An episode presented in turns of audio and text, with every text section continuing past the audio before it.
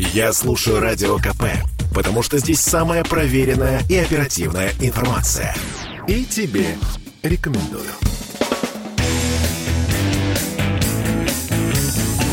Где деньги, чувак? Добрый вечер, уважаемые слушатели радио «Комсомольская правда» в Петербурге. А С вами Дмитрий Прокофьев. И повод для сегодняшней встречи в эфире и для разговора совершенно, на мой взгляд, как экономиста, потрясающий. А, Дело в том, что премию шведского банка имени Альфреда Нобеля, официально она называется именно так, а, в этот понедельник получила профессор Гарвардского университета Клаудия Голдин. Женщина, э, третья женщина в истории, которая получила Нобелевскую премию по экономике, и получила она ее за исследование э, женского труда. Да. И и, э, ее работы помогли ответить на многие вопросы, и в частности на тот вопрос, почему все-таки до сих пор женщины получают зарплату меньше мужчин. Это на самом деле серьезная проблема, потому что в среднем по миру, несмотря на все усилия правительств и женских организаций, в среднем за одну и ту же работу женщина получает примерно на 20% меньше мужчины. Это касается и развитых стран, потому что если, например, в Бельгии разница в зарплатах между женщинами и мужчинами составляет там, порядка 1%, и все-таки мужчина чуть больше, то даже в Южной Корее, например, более 30%. То есть это серьезная проблема, и Клаудия Голдин нашла на нее ответ. И э, со мной сегодня в студии также будут искать ответ на вопрос, почему все-таки женщины в России тоже получают зарплату меньше мужчин в среднем. А, и что можно сделать, чтобы этого не было. Э, Со мной в студии э, радио «Комсомольская правда» в Петербурге на Гачинской 35 и на волне 92 FM э, будут искать э, мои эксперты Анна Александровна Хмелева, депутат Законодательного собрания Ленинградской области. Здравствуйте, Анна Александровна. Здравствуйте. Елена Владимировна Дюкарева, вице-президент э, Союза Ленинградская областная торгово-промышленная палата. Здравствуйте, Елена Владимировна. Добрый день. И э, Мария Сергеевна Туровская, как раз тоже экономист и э, директор Межрегионального института экономики и права университета при Межпарламентской ассамблее э, Е- Евразиатского союза. Здравствуйте, Мария Сергеевна. Здравствуйте. Ну что же, тогда первый вопрос. Э, Почему все-таки женщины получают меньше зарплату? Кто первый готов на него, на него ответить? Елена Владимировна? Все-таки как, э, да, как человек из бизнеса, напомню, вице-президент Ленинградской областной торгово-промышленной палаты. Да, спасибо огромное за приглашение. Очень интересная тематика. Действительно такая проблема есть, э, проблема общемировая. А, Почему? Ну, лично по моему мнению, это происходит потому, что женщины вынуждены рожать детей. Больше никто не может. а Женщина должна родить ребенка. Это накладывает определенные обязательства. А, И не дает возможности какой-то период времени активно, быть активным сотрудником. И мне кажется, основная соль здесь, э, потому что в последнее время работодатели э, более позитивно относятся к тому, что женщина уходит в декретный отпуск, рожает детей, поскольку все-таки нацпроект демографии никто не отменял, и все мы заинтересованы в том, чтобы людей э, становилось больше. Но с другой стороны, это все равно минус в карьере, минус в сотруднике, как ни крути, потому что женщина выпадает на определенный период времени. Из работы. Из рабочего процесса, из образовательного процесса. То есть какой-то период времени приходится заниматься другими совершенно обязанностями. Другими делами семейными. Да, конечно. Анна, от- вопрос, как на этот вопрос отвечает Анна Хмелева, депутат Законодательного собрания Ленинградской области. Ну, действительно, женщинам платят меньше за ту же самую работу, что и мужчинам. И на тех же самых, в общем-то, должностях. Дмитрий, ну, когда Почему? я сегодня задала вам вопрос про тему, вы мне сказали, тема «Женщина и экономика». Да. И вы знаете, эта тема, она же очень точно характеризует состояние общества в текущий момент. Вот мы можем представить себе тему «Мужчина и экономика»? Мы можем представить себе тему «Берегите мужчин». Мы не можем себе представить тему «Мужчина и экономика», но это что-то примерно как лемуры и экономика, да, то есть Лемур а, женщина и экономика, это, вот это уже, в общем, характеризует контекст, в котором мы находимся. Да, справедливости ради, я согласна вот с Еленой, это не только российская тенденция, но мы должны все-таки смотреть контекст. Он несколько шире, чем просто вопрос зарплат. Вы меня остановите, когда будет нужно, да, но а, развивая тему, которую начала Елена, а, когда работодатель, вот я буду синей шляпой сегодня, у нас не все так радужно все-таки, не, несмотря на нацпроекты. Вот работодатель видит мужчину до 35 без детей. О, прекрасно, думает работодатель. После 35 без детей. О, классно, думает работодатель.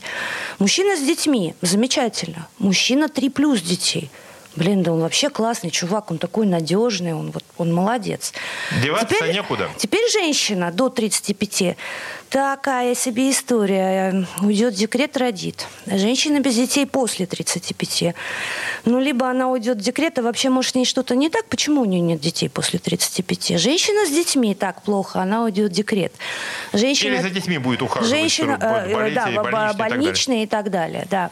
Женщина 3 плюс детей. Боже, какой кошмар. Как нам избавиться от этой женщины так, чтобы мы не были уличены, да, вот. Я как мужчина, я себя чувствую просто вообще ужасным каким-то сексистом. Я, я буду здесь отвечать за весь мужской род. А, вот, и это реальность, в которой мы находимся. Я потом продолжу, когда... Да, я понимаю, я уже, да, чтобы мне это самое собраться с мыслями после такого и комментария. А, Мария, Мария Туровская, экономист и директор Института экономики и права. Мария Сергеевна, мнение, почему все-таки получают женщины действительно меньше, чем мужчины. А потом я скажу правильный ответ, за который Клаудия Голди вообще получила Нобелевскую премию. А вот интересно будет послушать правильный ответ. Я поддерживаю видение коллег, потому что э, мне кажется, что очень многое зависит от э, развития общества и насколько оно готово принимать, что все равны.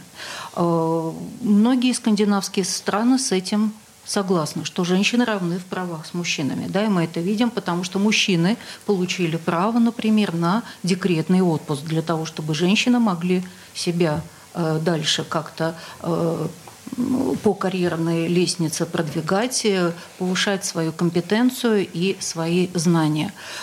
У нас пока я такого не вижу, и мы где-то на уровне, наверное, в этом смысле Англии начала 20-х годов 20 -го века, когда только в 1922 году женщины получили право на наследство после развода.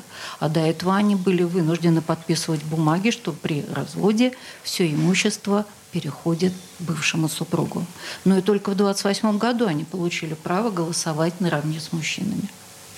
Э, ну, я понял вашу мысль, то речь идет о равенстве прав, и если у нас нет э, вообще полноценного равенства всех прав э, да, обеих, обоих полов, то как странно будет говорить о равной для них зарплате. Да? Причем это равенство прав должно касаться все, всех аспектов, плюс еще и такие вещи, как то, о чем сказала Анна, таких неписанных моментов, да, когда действительно формально никто женщине не говорит, что, знаешь, там вот по причине того, что никогда не откажут там, с официальным официально, что, знаете, у вас трое детей, поэтому мы вас не берем на работу. Или у вас нет детей после 35, и мы вас поэтому не берем на работу. Такого не будет сказано никогда. Но мы понимаем все внутри, что неписанные законы э, существуют, неписанные правила. Ну, а теперь, э, коллеги, интересно ли вам будет услышать правильный ответ? Ну, конечно. А, Елена Дюкарева считает, что интересно, Анна, или вы уже его точно знаете? Как в, э, это, в, в программах с интеллектуальными ответами. А теперь, внимание, правильный ответ, за который Клаудия Голден получила Нобелевскую премию. Так, на минуточку. Только она свой ответ, э, который мы сформировали, в общем, здесь эмпирически, да, на нашем опыте, она подтвердила его э, на базе исследований 200-летней статистики да, и американских исторических архивов. Э, и ответ этот таков. Дело на самом деле не в сексизме и не в дискриминации, а в первую очередь в том, что действительно женщина резко теряет в заработке и в карьерных перспективах в тот момент, когда она уходит в декрет по родив первого ребенка. И даже вот в научном комментарии Шведская академия наук, научно-популярном, который был опубликован в понедельник, это иллюстрирует прям такая, такая вот картинка, да, что сначала пара, они идут вместе на одном уровне, потом э, женщина уже вот с, э, беременная, она идет чуть медленнее, чем мужчина, так он чуть-чуть впереди, вот на шаг она чуть сзади, потом она спускается аккуратно по такой вот как бы по лесенке, она спускается вниз с ребенком и, значит, идет, потом она идет, а мужчина продолжает идти даже на том же уровне, да, а потом в конце этой иллюстрации они так смотрят, он на нее смотрит сверху, а она на него смотрит снизу и уже в других. Анна, я вижу поднятую руку, но у нас осталось 40 секунд. Коротко. Вот, э, понимаете, мы лукавим сейчас даже между собой. Вы говорите, что вот а, дело не в сексизме, не в дискриминации, она просто родила. Но... А это и есть сексизм и дискриминация. Вообще, как бы да. И, но в первую очередь вопрос о том, а что надо делать на самом деле для того, чтобы этого избежать, кроме декларации о том, что мы будем бороться с сексизмом и дискриминацией. Потому что Клаудия Голдин искала еще и чисто экономические ответы, которые позволили бы мотивировать и бизнес, и чиновников для того, чтобы этого, э, этой ситуации на практике избегать. Да? Потому что просто одними декларациями своими по себе, что мы будем всех женщин брать на работу, естественно, в этой ситуации не отделаться. Мы вернемся к вам через несколько минут. Не переключайтесь. Где деньги, чувак? Слухами земля полнится. А на радио КП только проверенная информация. Я слушаю «Комсомольскую правду» и тебе рекомендую.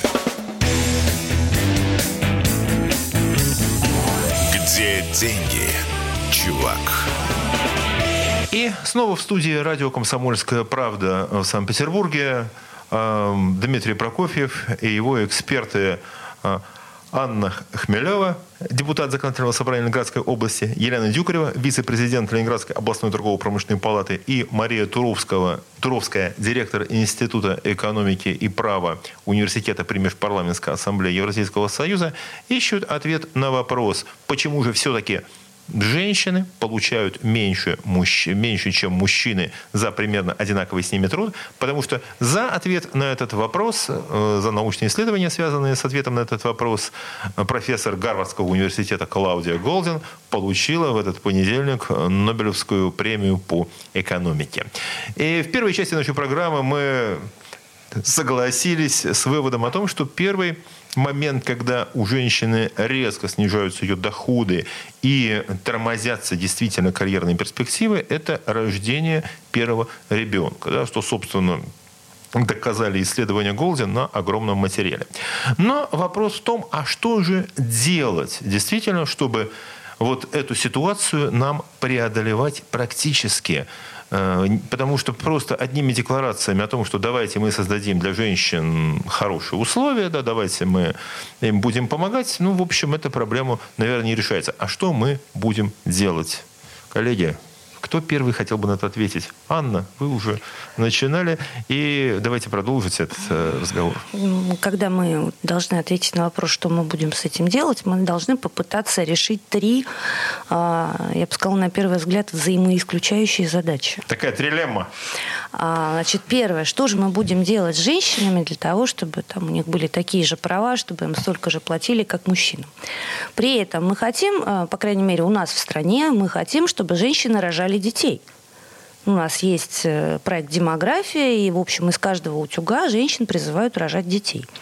Я есть третья сказал, из проблема. каждой электрической розетки, не да. то, что утюг. Вот. Есть третья проблема, да, чтобы и мужчины, и женщины по итогам вот всех этих операций, да, чтобы и карьера, и работа, и там большие заработки, и равные заработки, и еще куча прекрасных, красивых детишек, чтобы вот и мужчины, и женщины остались живы просто, да, чтобы они там раньше времени не, не закончились. Вот. И э, я бы сказала, что что э, здесь все-таки нужно смотреть несколько шире на э, проблему общества. Ну, мы же про наше общество сейчас, в общем, оно достаточно патриархальное все-таки, достаточно сексистское. При огромном количестве, я хочу сразу сказать, что я мужчин люблю, я отношусь к ним с огромным пиететом и уважением, но так или иначе, общество у нас очень патриархальное и сексистское. И когда мы говорим про партнерские отношения, про равные браки, пытаемся сравнивать себя с э, там, Европой, да, и, в общем, со скандинавскими странами, мы тоже лукавим.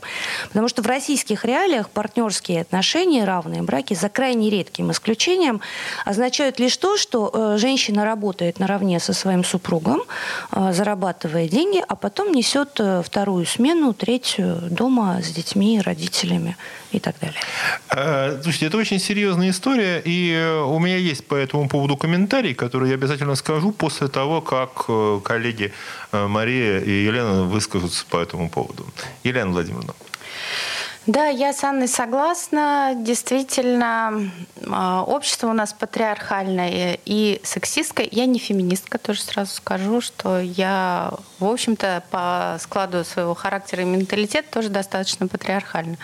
А, но до тех пор, пока мы не сделаем для женщин условия, в которых она может э, не гнаться, как загнанная лошадь в этой гонке, соответствуя ожиданиям окружения и своим собственным э, каким-то амбициям, а когда она сможет реально в балансе гармонично и воспитывать детей, и делать карьеру.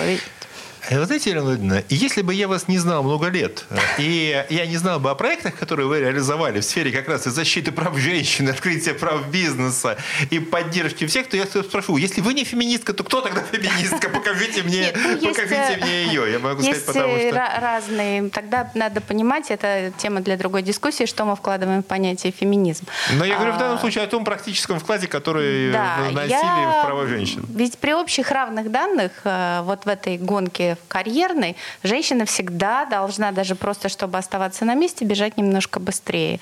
А, потому что действительно... Как та Красная Королева. Да, потому что действительно у нее есть и вторая, и третья смена, есть дети, которых нужно забирать из школы, кормить, следить за их успехами, поддерживать, общаться. Нужно следить за собой, если ты там работающая мама, предприниматель или женщина в бизнесе, или топ-менеджер, то надо обязательно следить за, за собой. Вы не представляете, сколько времени это отнимает. Это просто какое-то адовое количество. А, надо постоянно заниматься самообразованием для того, чтобы а, в обществе не быть Потому губцом. что к женщинам, в принципе, если мужчина, в общем, ну, закончил он, получил он образование, пришел с дипломом на работу, взяли его на работу, в общем, никто не удивится, если он, э, ну, больше ничего, кроме этого диплома, знать не будет, да, следующую. А, в общем, от женщины подразумевается, что нужны какое-то повышение квалификации, периодические какие-то. В общем, и, кстати, статистика показывает, что женщины гораздо более активно обращаются и к дополнительным образовательным курсам. И мой опыт сотрудничества как консультанта и корпоративного, и в образовании показывает, что э, всем, что касается второго образования, дополнительного образования, каких-то специальных знаний, но у меня всегда четко вот на моих лекциях, э, если в университете еще, ну, условно пополам, хотя девочек больше, да, ну, там 6, 6 на 4, да, то чем дальше, тем там сидит э, хорошо, там 8 мальчиков, 2 девочки, где-то вот так, один к пяти. Э, да, то есть здесь э, больше... Женщинам все время приходится добегать. Все время, э, я не знаю, допрыгивать и перепрыгивать эту планку, которую общество, мне кажется, ставит с каждым годом все выше. И это действительно, ну, как бы быть первым в этой гонке, это очень сложно. Э, Мария Сергеевна, вопрос тогда чуть-чуть я иначе к вам сформулирую. У вас э, на экономике сколько учится мальчиков, сколько девочек э, в университете? Ну так, если на вскидку. А, вы знаете, по ощущениям, ну где-то, наверное, 60% девушек и 40% юношей. По да, По поводу патриархального общества, это подтверждают данные Всемирного экономического форума за 2021 год, где Россия оказалась на 81 месте из 156 обследованных стран в рамках э, исследования гендерного равенства. Да, но не знаю, это хорошо, плохо. Елена Владимировна, ваше видение. 81 место из 156. Да нет, но 81 место это ужасно, тем более, что, мне кажется, а, года, э, лет пять, наверное, мне кажется, раз в пять лет они делают это исследование, мы были на 76-м месте. Мы спускаемся. Мы спускаемся, да. И вот здесь идет тренд на ухудшение, Да, тенденция не очень хорошая. И здесь же еще вопрос э, не только декретного отпуска, а в том, что мужчины не принимают для себя э, такую ситуацию, что женщина может занимать руководящие должности. Да? И я думаю, что пример Елены Владимировны в данном случае это не э, рядовой случай, а исключение. И, как мы видим, вы продолжаете заниматься своей профессиональной деятельностью на протяжении многих лет и постоянно доказываете свою профессиональную э, значимость. Ну, слушайте, я бы сказал, что, конечно, у нас сейчас в студии находится депутат законодательного собрания, директор э, института э, в одном из высших образований, да, и вице-президент палаты, и также еще там ряд уже чисто руководящих должностей есть и в бизнесе, и все, мы не будем перечислять, чтобы не было рекламы. Вообще-то ваши примеры доказывают, что все не совсем так плохо, сказал бы я, да? Эм, ну, не знаю. Вообще, в том, что касается, я понимаю, и все цифры, которые данные, которые вы приводите, они справедливые, но вот э, какая есть проблема с э, партнерским браком и партнерскими отношениями, когда все вот равные отношения. Да? И э, как раз Клаудия Голзен в своем интервью, когда у нее брали ее после присуждения Нобелевской премии Принстонский университет, э, то она сказала такую вещь. Говорит, э, я спросил, говорит, ну а вот партнерские браки. Вот вы говорите о том, что женщины, что будет, что будет если, если пара распределит обязанности поровну? Это сказал такую вещь, говорит, они, их, их, возможно, они будут счастливее, но их доходы заметно снизятся. Почему? Потому что э, с работодатели любят э, сотрудников, которые, что называется, готовы быть на работе 24 часа на 7. Да? То есть постоянно на работе, новые задачи, новые обязанности. Естественно, это отнимает время от всего остального. И такое... И дело в том, что удвоение, вот линейное удвоение рабочего времени, оно оборачивается экспоненциальным повышением зарплаты. Если вы работаете, условно, в два раза больше, ваша зарплата растет больше, чем в два раза. Вы начинаете зарабатывать больше. Это достаточно интересный такой экономический феномен. Но ситуация в чем? Э, если рассматривать с точки зрения получения доходов, да, вот сколько денег в семью, то оказывается в среднем выгоднее, чтобы кто-то работал больше, а кто-то взял на себя семейные обязанности. Э, э, Анна качает головой и говорит, нет, нет. Но, возможно, в России это немножко иначе. Но в любом случае мы вернемся к обсуждению чисто экономических феноменов, кто как должен работать, э, через несколько минут э, после новостей. Оставайтесь с нами с радио «Комсомольская правда» в Петербурге. Где деньги, чувак? Я слушаю Радио КП, потому что здесь самые осведомленные эксперты. И тебе рекомендую. Где деньги, чувак? И снова в студии радио «Комсомольская правда» в Петербурге э, на волнах 92 FM Дмитрий Прокофьев и э, его гости. Елена Дюкарева, вице-президент Ленинградской областной торгово-промышленной палаты, Мария Туровская, директор Межрегионального института экономики и права при университете э, Межпарламентская ассамблея Евроазиатского союза, Евразийского союза, и э, Анна Хмелева, депутат Законодательного собрания Ленинградской области. А мы говорим о роли и месте женщины в экономике. Это, не, это конечно, звучит несколько по-сексистски, как мне уже об этом напомнили, а, потому что никто не говорит о, о роли мужчин в экономике. Мы говорим о том, почему все-таки женщины зарабатывают меньше, и самое главное о том, что сделать, чтобы они стали зарабатывать хотя бы поровну с мужчинами. И э, в предыдущей части нашей передачи мы завершили на том, что, э, как установила э, лауреат Нобелевской премии по экономике этого года, женщина, профессор Гарвардского университета Клаудия Голдин, Если вот мы будем иметь такую идеальную пару, которая распределит обязанности совершенно поровну, да, и будет одинаково работать, одинаково заниматься домашними делами, она заработает все-таки меньше, чем если бы один из членов этой семьи, я не говорю мужчина или женщина, полностью сосредоточился бы на работе, а второй большую часть своего времени от карьеры отвлекся на свои профессиональные, на свои домашние обязанности. И вот что здесь интересно. Э, в нашей студии несколько раз уже прозвучали слова о том, что Россия э, достаточно патриархальная страна с патриархальными моделями отношений как в семье, так и в отношении работодателей к своим работникам и работницам. Да? Но а, вот я хочу э, не то что процитировать, а кратко пересказать э, очень интересное свидетельство, как раз касающееся времени, когда ну, патриархальнее было некуда. Это полтораста лет назад, 1870-е годы, Э, русское нечерноземье, а был такой профессор химии Александр Энгельгард, э, крупный ученый, э, который в силу ряда обстоятельств, ну, административным порядком его выслали в свое имение в Петер... из Петербурга. Энгельгард был человек богатый, в своем умении он устроил прекрасное хозяйство, и он написал очень интересную книгу «Письма из деревни», в которой описывал вот крестьянский быт, крестьянские отношения и, самое главное, крестьянскую экономику. Да? Экономику вот этого крестьянского патриархального хозяйства России. И вот Энгельгард обратил внимание на поразительную вещь что, э, говорит, ну, понятно, говорит, когда имение там, да, вот жены сохраняется за женой, да, вот в высшем классе. То же самое он видел в крестьянском хозяйстве. Вот такой священный, неприкосновенный предмет в доме – это то, что называлось бабий сундук.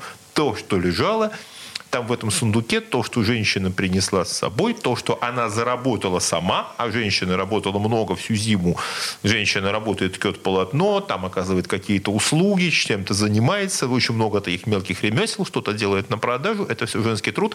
Все, что женщина заработала сама – и то, что лежит в ее сундуке, это абсолютно неприкосновенно ни для кого. Ни для какого-нибудь исправника, ни для сельского старосты, ни даже для мужа. Он говорит, дом, хозяйство может быть полностью разорено, могут быть не выплачены какие-то подати и налоги, мужика могут, э, видите, сечь розгами за неуплату э, там, э, долгов и недоимок, но никто не посмеет подойти к этому бабьему сундуку, хотя там может быть достаточно имущества, чтобы оплатить все вот эти его издержки. И говорит, самое интересное, ни одной женщины не придет в голову даже, что за мужика каким-то образом вообще рассчитаться по его долговым обязательствам. Это абсолютно не принято. Он хозяин, он глава семьи, этого никто не спорит.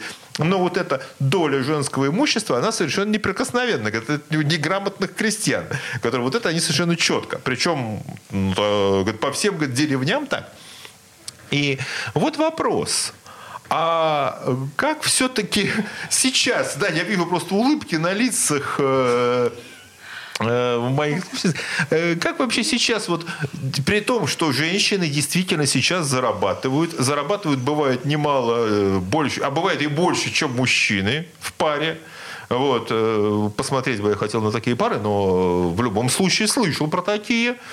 Но как это сейчас с женским имуществом и с женским вкладом? Насколько он неприкосновенен в семье, как это было вот с бабьим сундуком? Да. Да, как будто я сообщил что-то невероятное. А вот смотрите, возвращаясь опять, по-моему, к первой части нашей всей вот, вот дискуссии, да, что когда вы говорите, ссылаясь на исследования, что дело не в сексизме, а просто в рождении детей. Значит, тем самым мы признаем, да, вы там приводите в пример иллюстрацию, лестницы, женщина mm-hmm. смотрит снизу вверх. Тем это самым, очень плохо, я тем, не говорю, что это тем хорошо. Тем самым мы признаем, что рождение детей, их последующее воспитание и так далее, и так далее, это исключительно женское дело. Далее, опять-таки, ссылаясь на исследования, вы говорите о том, что лучше бы все-таки кому-то одному, ну, в общем, мы все понимаем тонкий намек, кому лучше, да? Не факт. Это как семья А, решит. Ну да, конечно, да.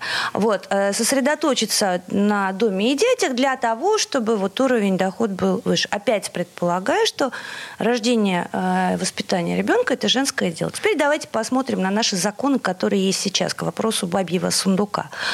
А, Когда женщина выходит в декрет, она получает не более 40% от своего дохода, при этом, с другой стороны, этот процент ограничен суммой, ну вот еще некоторое время назад был ограничен суммой в 30 тысяч рублей. Ну, представьте себе уход топ-менеджера или Такое бывает крупных корпораций, бывают женщины да, с хорошими зарплатами, которая вдруг попадает на 30 тысяч рублей, при том, что зарабатывала она, скажем, 300. Это есть, это не фантазии. Да? Значит, далее, с, пору, с полутора до трех лет у нас декрет женщинам уже не оплачивается никоим образом. А при этом яслей у нас нет, а кое-где до сих пор сохраняются очереди в детских садах, как бы мы ни мечтали об обратном.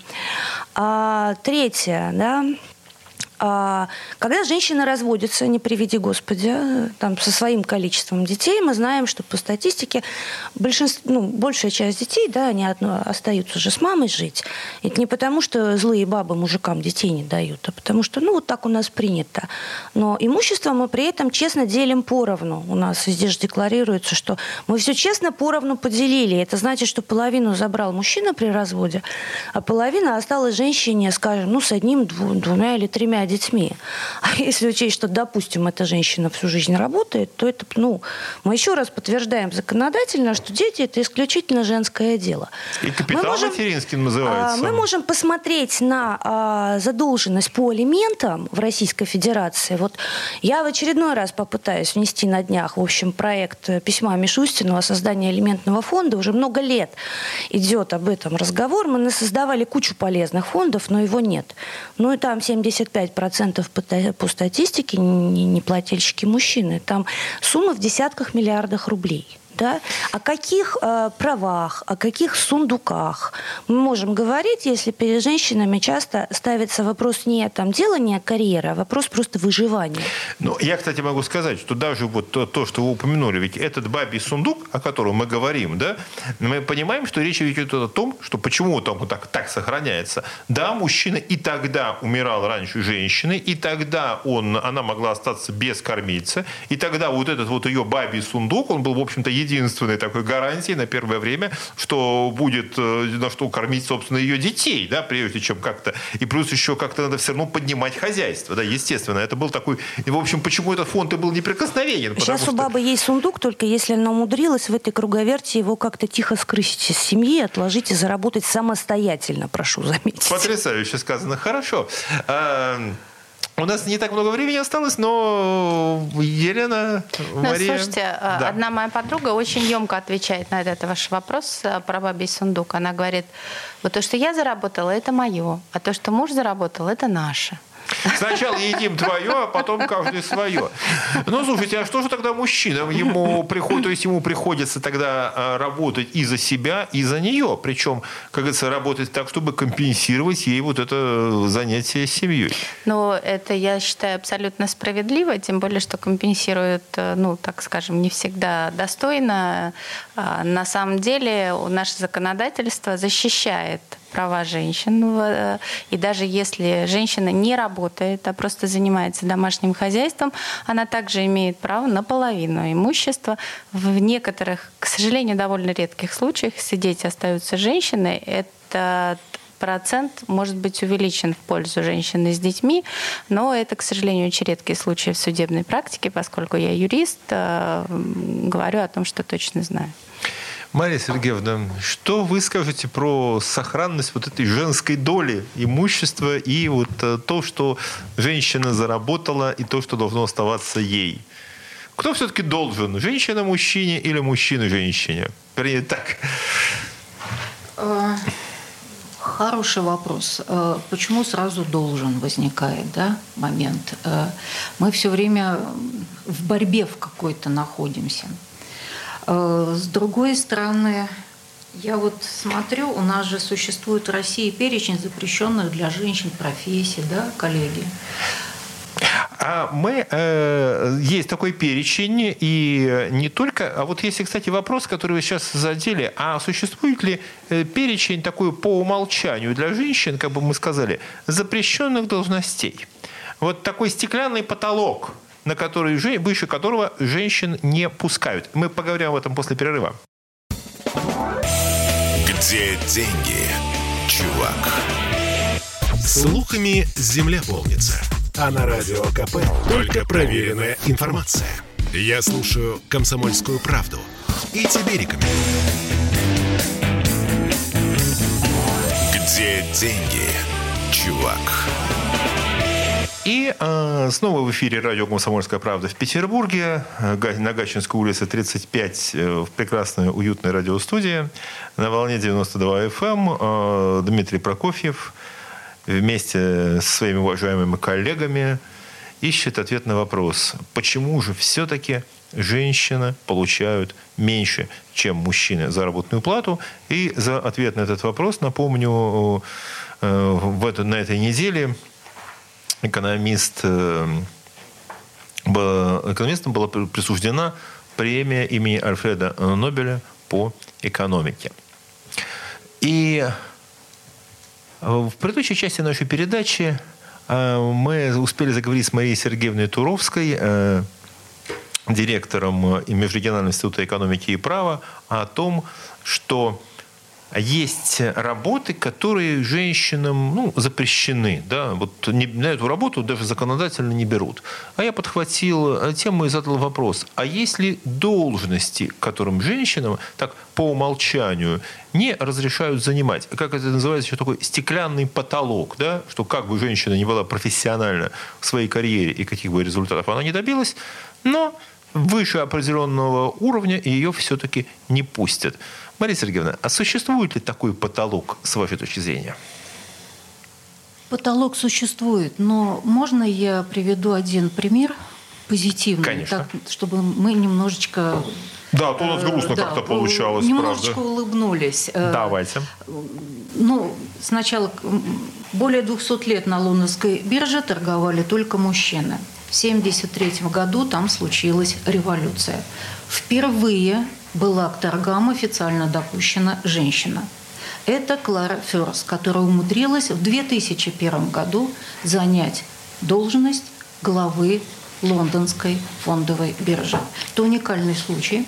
И э, при этом эта женщина имеет семью, мать троих детей, и она сейчас занимается инвестиционной деятельностью.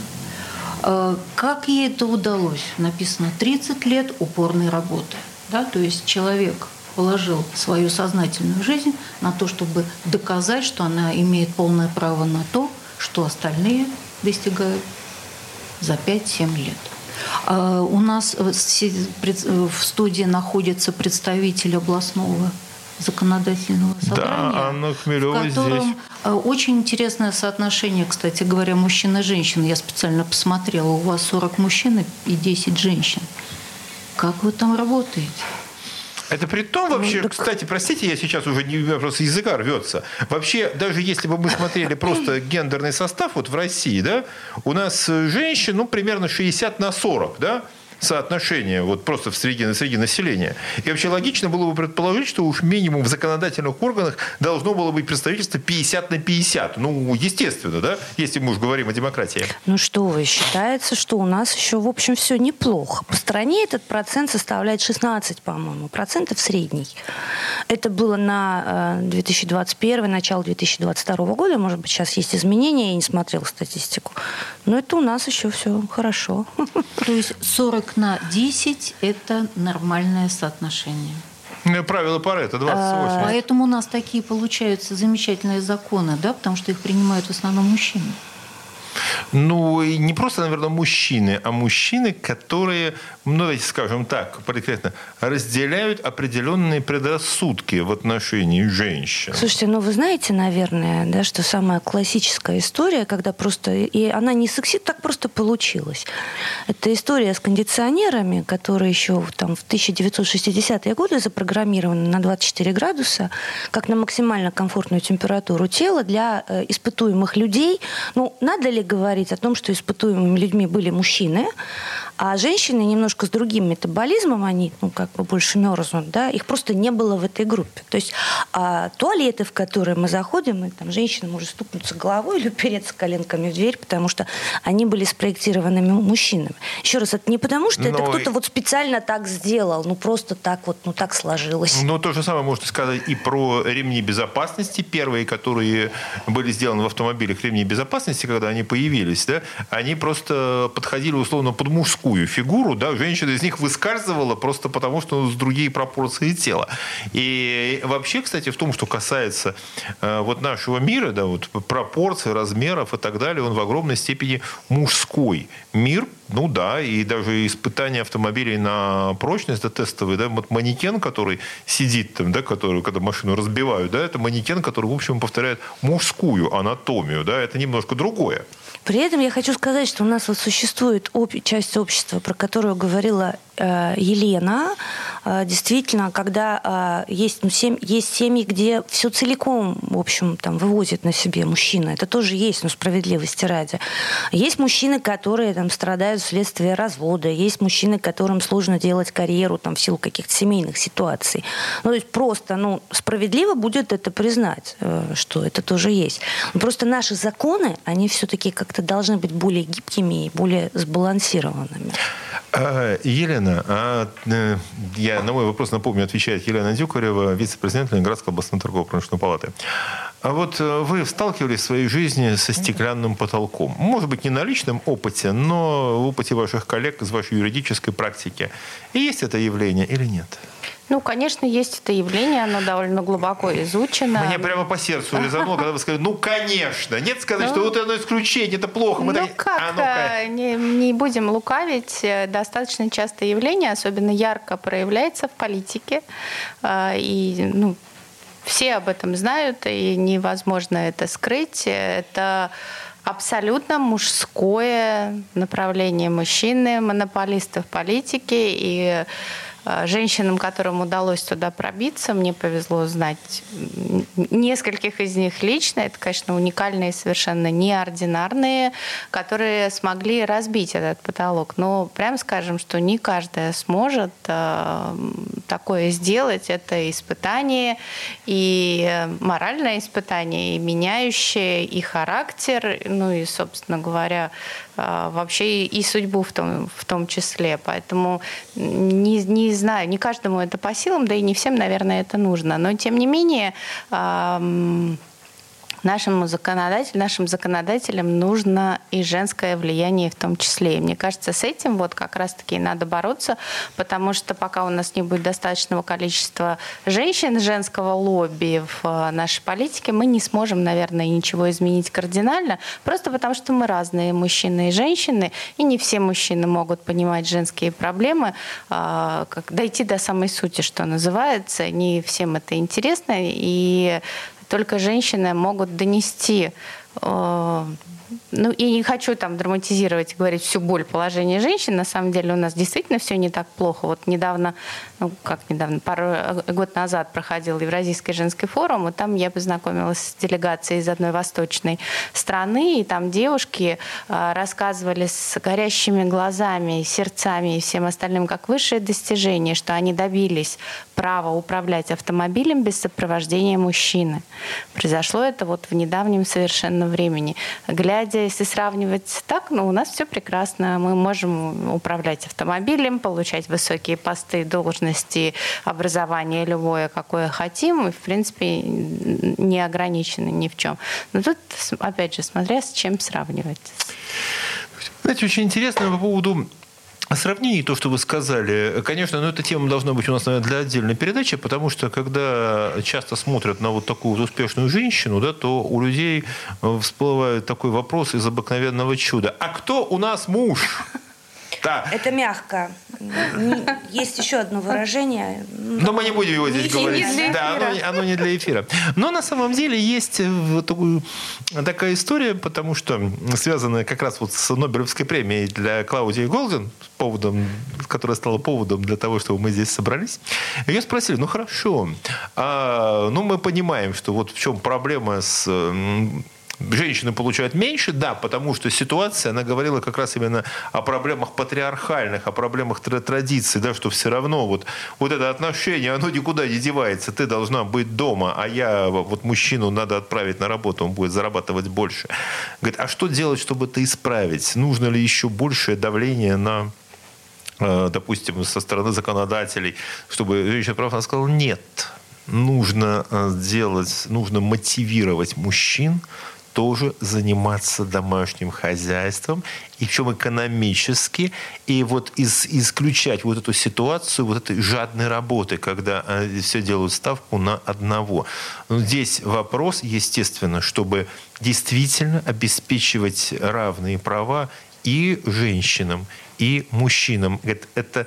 И причем, знаете, какая еще очень интересная история, вот Елена э, сказала о политике, э, какую еще проблему установила Клаудия Голдин. Очень часто э, политики ориентируются на внимание своих избирателей, которые, допустим, близки к ним по возрасту.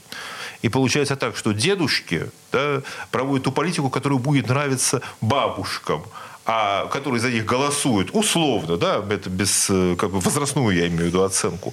А вот для молодежи эта история совершенно неинтересна, и это не те меры, которые ищет молодежь. Но, в общем, для того, чтобы решить проблему, о которой мы сегодня говорили, женской заплаты и изменения, как бы там ни было роли женщины в обществе, нам нужно огромное сотрудничество, и мы находимся еще только в самом начале этого пути. Спасибо большое, коллеги. Э, с нами была Анна Хмелева, законодательное собрание Ленинградской области, Елена Дюкарева, а, вице-президент Ленинградской областной торгово-промышленной палаты и Мария Туровская, а, директор Межрегионального института экономики и права. Спасибо. Где деньги, чувак?